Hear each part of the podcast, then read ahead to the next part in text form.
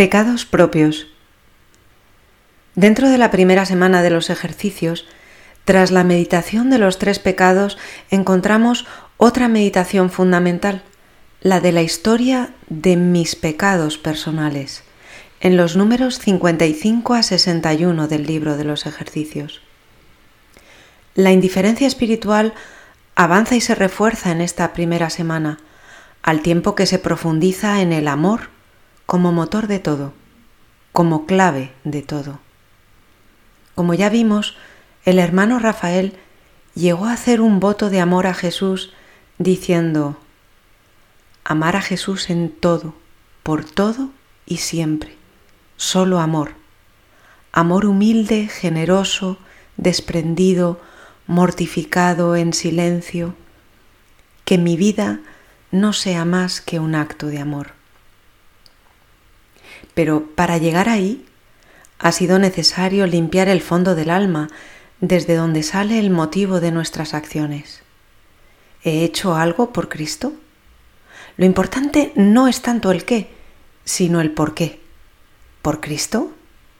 ¿Por amor a Él? ¿O por algún interés propio, oculto o manifiesto? La raíz del pecado se descubre al mismo tiempo que la misericordia de Dios. San Ignacio trata esta meditación en los puntos 55 a 63 del libro de los ejercicios, comenzando en el punto 55 por demandar intenso dolor y lágrimas de mis pecados. Vamos ahora a los textos del hermano Rafael que pueden iluminar estas verdades sobre los pecados propios. Del escrito llamado Apología del Trapense, comenzado en Oviedo el 19 de septiembre de 1934.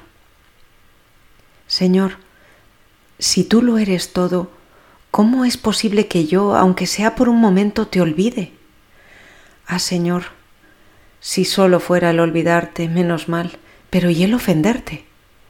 Corramos un velo. Lo pasado pasó, pero permitidme estar en tu presencia y ojalá tuviera las lágrimas del rey David, que al ponerse en tu presencia recordaba su pecado. La angustia le oprimía el pecho y no hallaba descanso de tanto llorar en su lecho.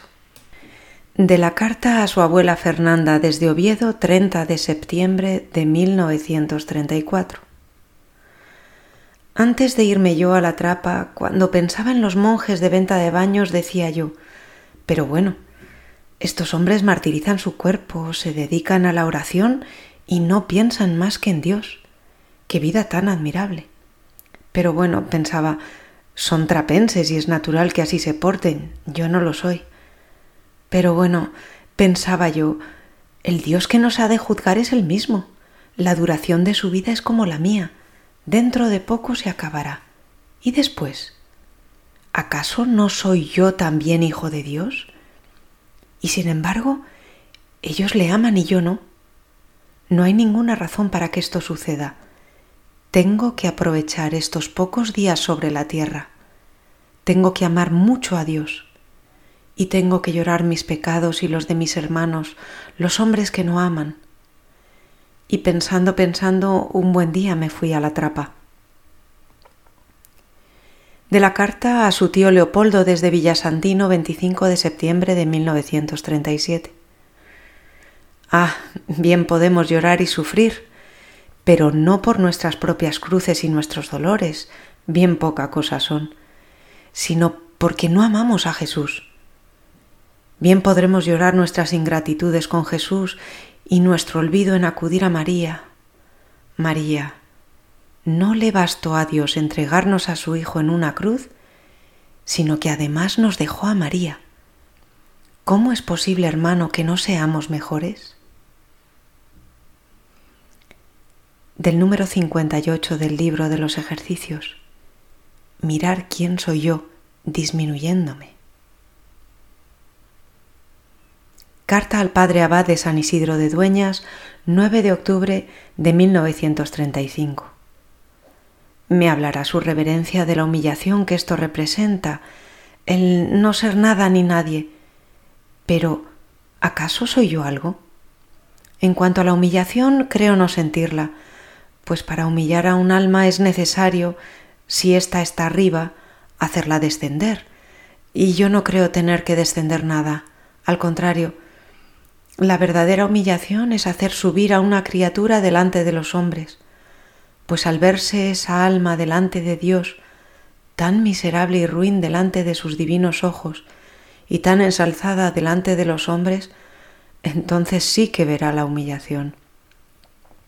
¿Ve su reverencia ahora la obra de Dios? Y lo más grande y más admirable es que la ha hecho en mí, en esta criatura suya, que sin ñoñería ni falsa modestia nadie tiene ni nada merece. Solo pecados le ha ofrecido a un Dios tan bueno. Yo no tengo virtud ni ciencia, pero sé lo que soy, y Dios también lo sabe. Podré engañar a los hombres, pero a Él no.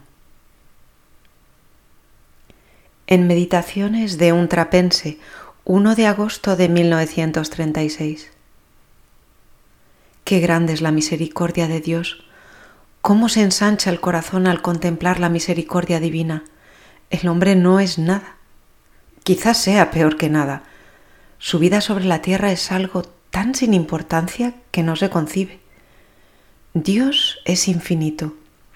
Su existencia desde la eternidad no cabe en inteligencia humana. He aquí dos cosas, el hombre y Dios. Dos seres distintos, infinitamente distintos. ¿Creeríase pecado de soberbia al pretender siquiera compararlos?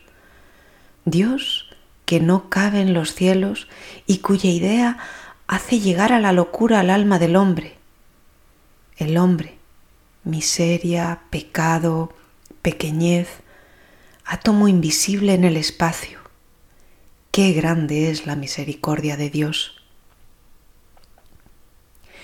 En Dios y mi alma, 29 de diciembre de 1937. Señor, tened piedad de mí. Sufro. Sí, pero quisiera que mi sufrimiento no fuera tan egoísta. Quisiera, Señor, sufrir por tus dolores de la cruz, por los olvidos de los hombres, por los pecados propios y ajenos, por todo, mi Dios, menos por mí. ¿Qué importo yo en la creación? ¿Qué soy delante de ti? ¿Qué representa mi vida oculta en la infinita eternidad? Si me olvidara de mí mismo, mejor sería, Señor. No tengo nada más que un refinado amor propio y vuelvo a repetir, mucho egoísmo. Procuraré con la ayuda de María enmendarme. Haré el propósito que cada vez que un recuerdo del mundo venga a turbarme, acudir a ti, Virgen María, y rezarte una salve por todos los que en el mundo te ofenden.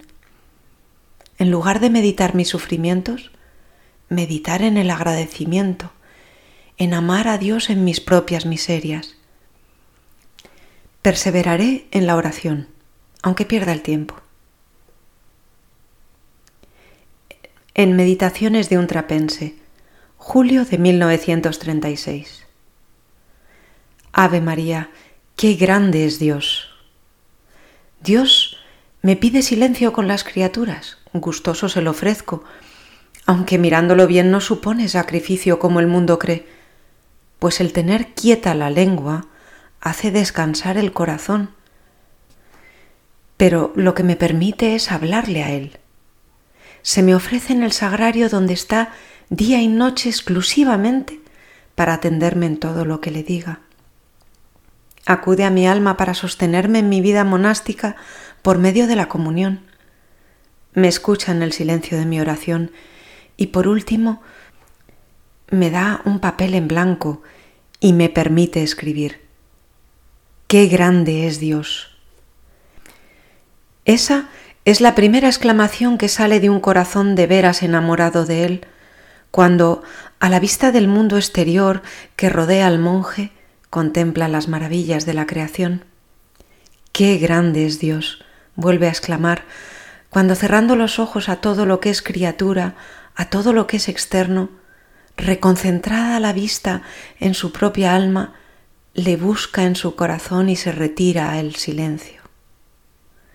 Qué grande es Dios, he aquí la única, la continua meditación de este trapense que sigue su regla en silencio, bien o mal. Al fin y al cabo es hombre y hombre imperfecto, pero eso no importa. ¿Qué se puede esperar de un barro con tanta aspereza? No importa. Aún en medio de sus flaquezas y de sus miserias, qué grande es Dios.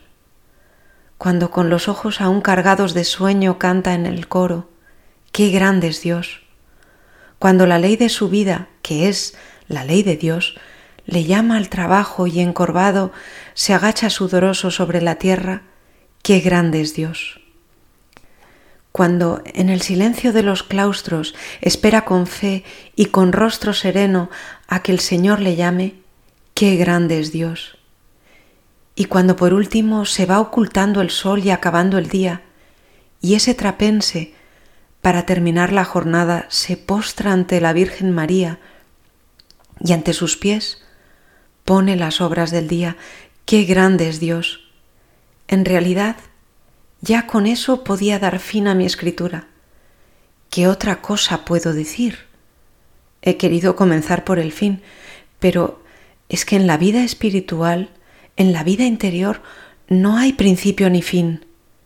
No hay más que Dios. Y se mire de una manera o de otra, siempre después de cualquier reflexión, se ve uno tan pequeño, tan menudo e insignificante, tan nada delante de él, que solamente queda en el alma esa impresión tan difícil de explicar, esa impresión de la inmensidad y grandeza de Dios, ese sentimiento ante el cual la palabra enmudece. Quisiera el alma no verse, desaparecer, no ser ni existir, y solamente la grandeza de Dios. En fin, me pierdo.